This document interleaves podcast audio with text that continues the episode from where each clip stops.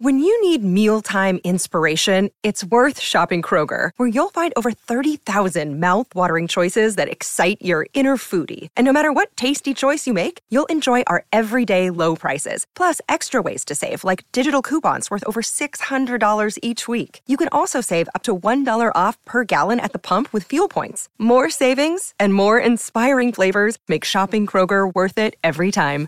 Kroger, fresh for everyone. Fuel restrictions apply.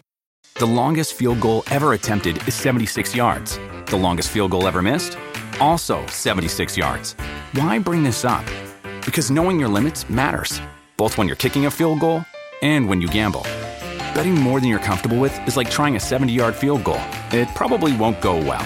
So set a limit when you gamble and stick to it. Want more helpful tips like this? Go to keepitfunohio.com for games, quizzes, and lots of ways to keep your gambling from getting out of hand.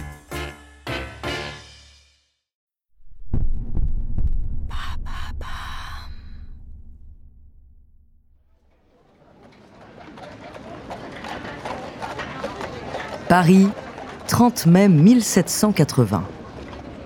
Un soleil de plomb brille au-dessus de la capitale.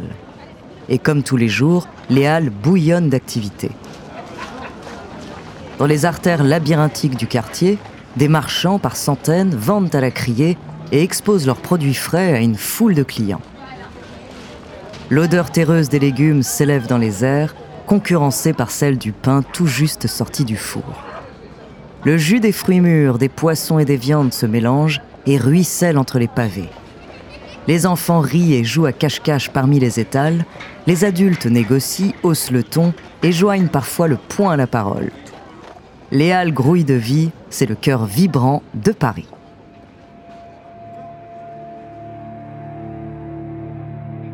Mais c'est aussi la mort. Car au centre du marché, au niveau de l'actuelle place Joachim du Bellay, se trouve le plus grand charnier de la ville, le cimetière des Innocents. Bien sûr, son imposant mur d'enceinte cache la vue des cadavres à la population, mais un simple mur n'empêche pas les maladies de se répandre et l'insalubrité de se propager. Depuis quelque temps maintenant, les puits du quartier sont inutilisables. L'eau est souillée par les matières putrides émanant du cimetière, les habitants du coin se plaignent que leur vin tourne au vinaigre en moins d'une semaine, sans parler de la nourriture qui pourrit à une vitesse alarmante. La cause du problème est simple.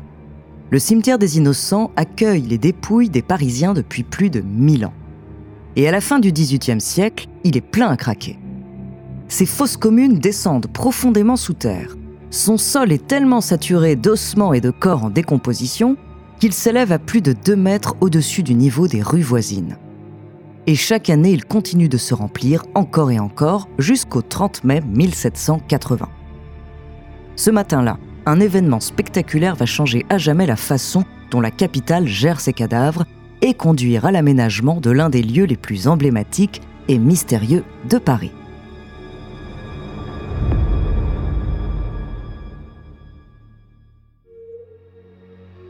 Bonjour, je suis Andrea, bienvenue dans les fabuleux destins. Aujourd'hui, je vais vous parler d'un endroit insolite situé juste sous les pieds des Parisiens. Beaucoup ignorent qu'il existe encore aujourd'hui d'immenses galeries dans les profondeurs de la capitale, et qu'une partie de ce réseau souterrain abrite une population un peu particulière, des morts, des millions de morts. Son nom, les catacombes. Entre carrières de pierre abandonnées et cimetières surchargés, découvrez son macabre destin.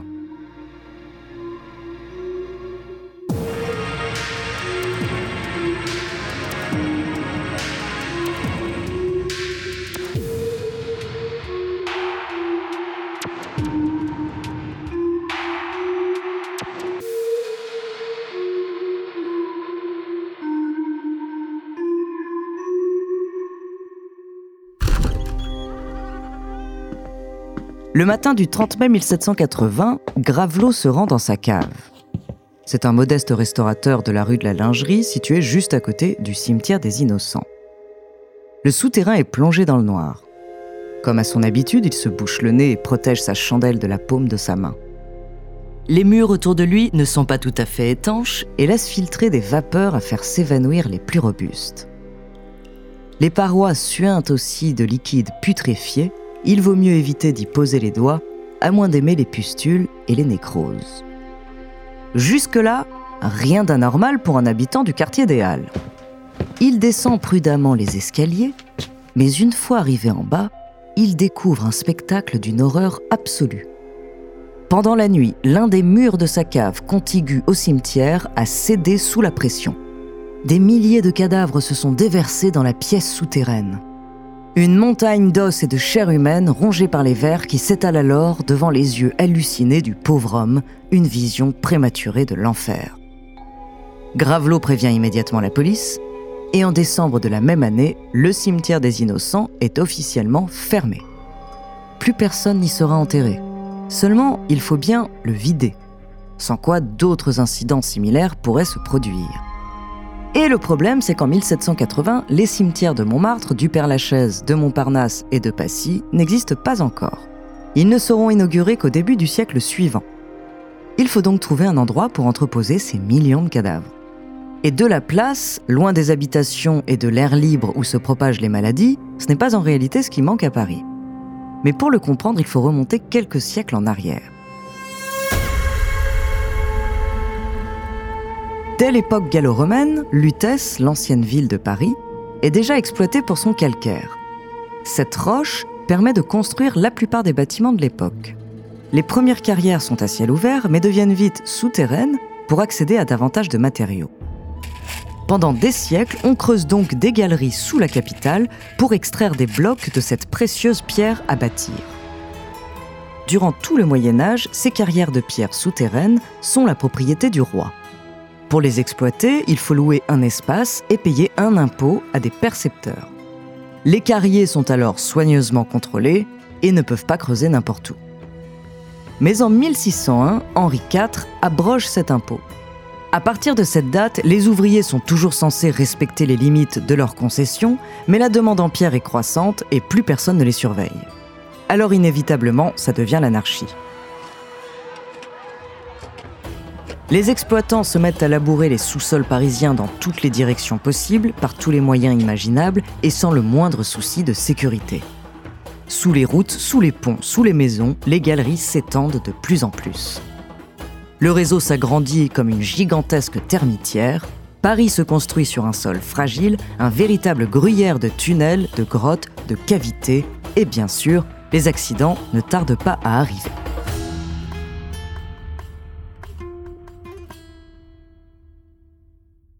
Avant de continuer cet épisode, une petite pause pour donner la parole à notre partenaire sans qui ce podcast ne pourrait exister. Ne partez pas, on se retrouve tout de suite après.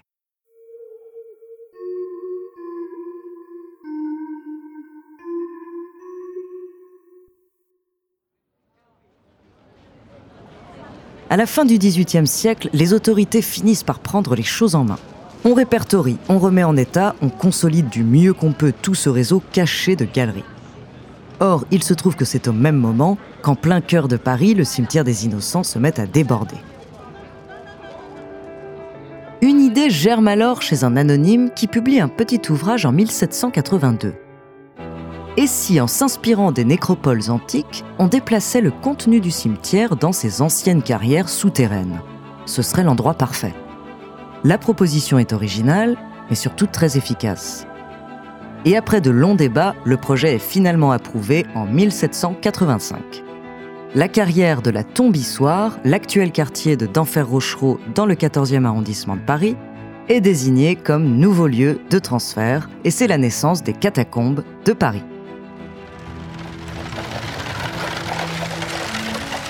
Pendant plus d'un an, tous les jours, à la tombée de la nuit, des chars funéraires couverts d'un linceul noir et de milliers d'ossements traversent la ville. Escortés par des porteurs de torches et des prêtres, ils roulent vers les anciens puits d'extraction du sud de la capitale avant de déverser en vrac leur macabre chargement. En bas, des ouvriers recueillent les eaux et les entassent soigneusement contre les murs des galeries et autour des piliers des salles souterraines. Ces soirs-là, c'est toute l'histoire de Paris qui défile. Des dizaines et des dizaines de générations dont on déplace les restes. L'opération est un tel succès qu'on décide de la généraliser.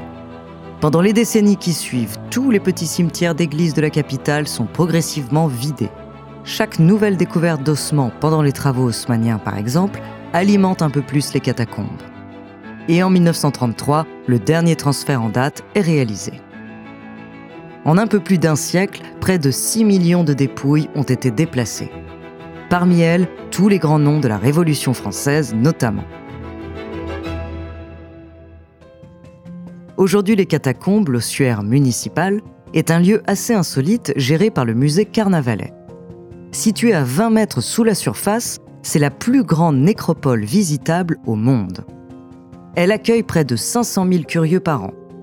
Mais contrairement à ce qu'on pourrait penser, déambuler dans ces galeries n'est pas si glauque que ça. Bien sûr, il y a des crânes, des os, des squelettes, mais ils sont entassés comme des fagots et forment des motifs géométriques. C'est une vision davantage historique et mémorielle que morbide. En revanche, les catacombes officielles, celles où on a entreposé les morts depuis 1785, ne représentent qu'une infime partie des anciennes carrières souterraines de la capitale. 1,7 km à peine, soit moins d'un pour cent du réseau total. Le reste existe encore sous les pieds des Parisiens, mais il est interdit au public. Avec le temps, il a aussi pris abusivement le nom de catacombes, et ses visiteurs clandestins sont surnommés les cataphiles. Fêtes, concerts et expéditions illégales y sont régulièrement organisées. Ce labyrinthe de plus de 300 km de galeries a été cartographié par les habitués des lieux. Mais il est fortement recommandé de ne pas s'y aventurer sans guide ou autorisation officielle. À moins bien sûr de ne vouloir finir six pieds sous terre comme les anciens résidents du cimetière des Innocents.